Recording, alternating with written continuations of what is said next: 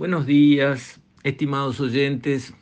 Siguiendo con la línea de escuchar la sociedad, de tratar de entender cómo piensa la gente, en la encuesta de equipo de la semana pasada, los temas relacionados con la economía y con el desempleo, que básicamente van de la mano, obviamente, si a la economía le va bien, la gente deja de preocuparse por falta de empleo, cambio, cuando la economía va tropezando, las personas se preocupan por el desempleo, es normal, van de la mano. Bueno, esos dos ítems entran segundo y tercero respectivamente en el listado de prioridades en materia de preocupaciones de la sociedad y juntos suman más que la seguridad.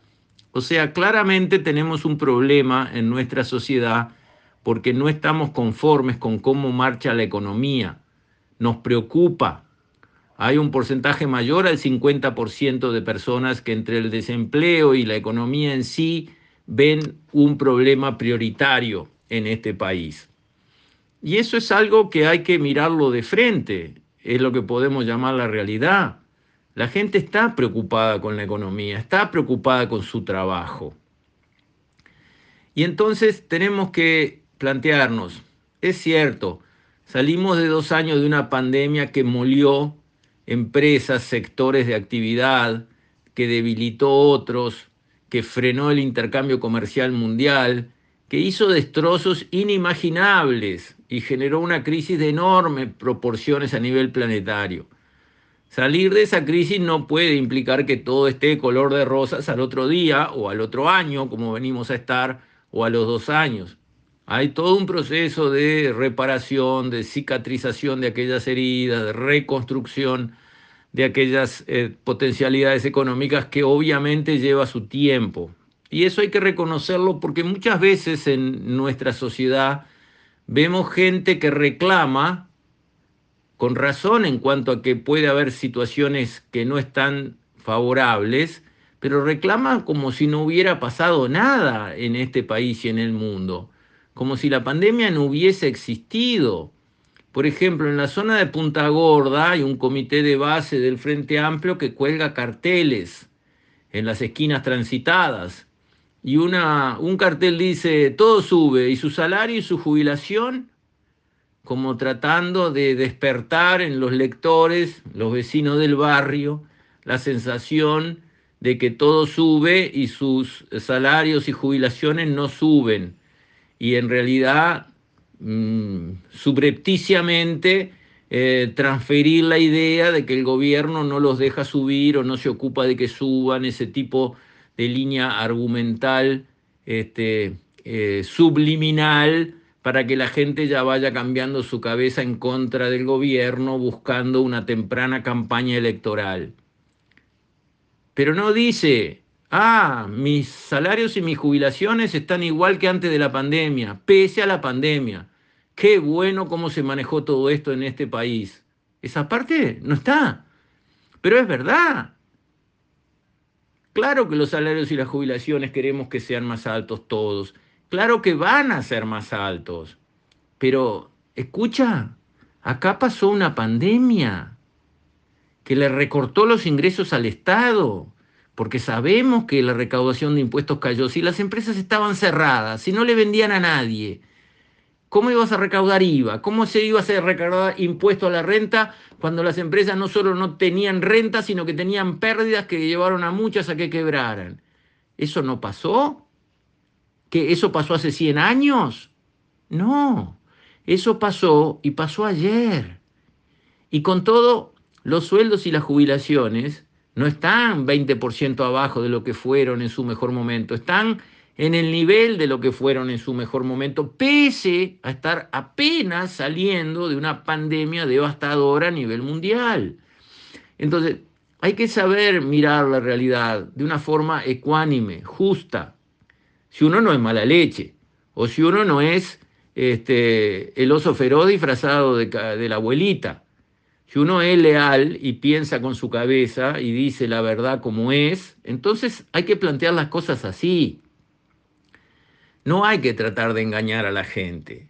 No hay que pasar mensajes subliminales tratando de que las personas, que obviamente siempre hay un fondo de disconformidad, porque todos quisiéramos un mejor salario, una mejor jubilación, por supuesto que sí, pero de ahí a girar esa situación apuntándole al gobierno como que fuera el responsable de eso, uh, no, así no. Eso es política berreta, eso es ser chanta, eso es ser sinvergüenzón, tramposo. Así no. Hay buenos argumentos para criticar al gobierno. ¿Cómo no? Sí, señor. Hay errores que cometió el gobierno. Sí, señor. Los hay. Y bueno, eso es leal. Criticar donde falló el gobierno está perfecto. Es más, es muy necesario para que el gobierno mejore, para que la sociedad se mantenga en el buen cauce, para los próximos paren la oreja y comprendan que no deben repetir ciertos, ciertos errores. Criticar los errores y los fallos está perfecto y es muy necesario y debe ser hecho, y hecho con severidad. Eso es parte del juego democrático.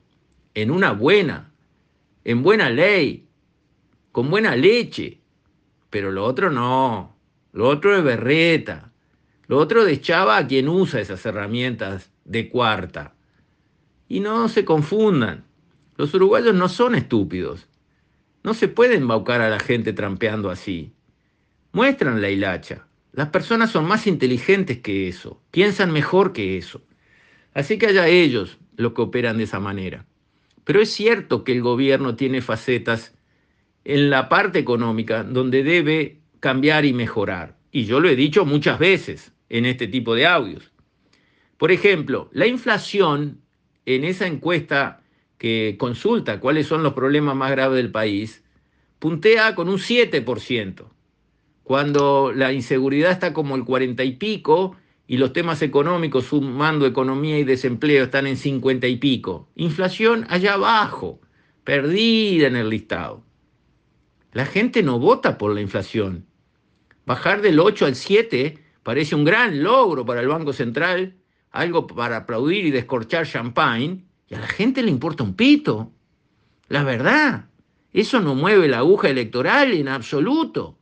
Minga la gente va a votar porque bajaron un punto la inflación. No es así, no van por ahí los tiros. Sin embargo, toda la política monetaria manejada por el Banco Central está orientada a pesificar la economía, o sea, que el peso sea como el real brasilero, donde terminemos comprando casas y campos y empresas en pesos, cosa que jamás va a suceder en este país, pero igual están actuando en esa dirección con fuerza, y a bajar la inflación a como dé lugar, hasta los niveles que nadie sabe qué tan bajo la quieren bajar. Eso se está pagando con tipo de cambio. Y el tipo de cambio atrasado, como reconocen todos los que saben algo de economía en el Uruguay, ya creo que no queda uno que diga que el tipo de cambio está bien, un tipo de cambio atrasado es muy dañino para nuestra economía. ¿Por qué es dañino? Porque si hay que invertir en este país y el inversor ve que el tipo de cambio no es importante para este país, que a cada rato tenemos y casi que permanentemente tenemos un país caro en dólares, pero hay que salir a competir al exterior cuando uno produce bienes que hay que ir a vender afuera, o incluso para los que producen los bienes que se llaman no transables, o sea, los que no operan con el exterior. Un corte de pelo. Tradicionalmente entre los economistas, un corte de pelo es un bien no transable. Quiere decir que uno no puede exportar un corte de pelo, ni importar un corte de pelo. Solo se vende acá en plaza, en la esquina, uno va y se corta el pelo.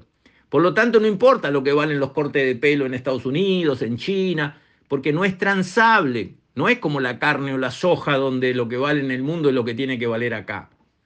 Pero incluso esos no transables como el corte de pelo, cuando tenemos una Argentina recontra devaluada y se vuelven casi transables porque las personas cruzan, pasean, compran y se cortan el pelo del otro lado. Así que pregúntenle a algún peluquero acá a ver si está cortando la, la, misma cantidad de cortes de pelo ahora o cuando Argentina estaba a precios más razonables. A ver qué le dice. Entonces, que seamos una isla cara en un océano barato es un error estratégico para el Uruguay, en el que nos metemos con los ojos abiertos y sabiendo lo que hacemos. No es cierto que el dólar esté atrasado porque UPM2 trajo muchos dólares, eso se terminó hace mucho rato. No es cierto, es más, ahora falló la soja, falló la exportación, bajaron muchísimo los ingresos de dólares por exportación y el dólar voló el dólar porque hay pocos, porque la soja no se produjo y porque bajó la exportación, minga, voló, sigue planchado allá abajo. Así que esa explicación es falsa. Lo que pasa es que la política que conduce el Banco Central se apoya en atrasar el dólar para conseguir otros fines. Otros fines que cuando miramos las encuestas a las personas no le importan. Entonces, ese es un tema en el que hay que pensar todo de nuevo. Con esto, estimados oyentes, me despido. Hasta la próxima, si Dios quiere.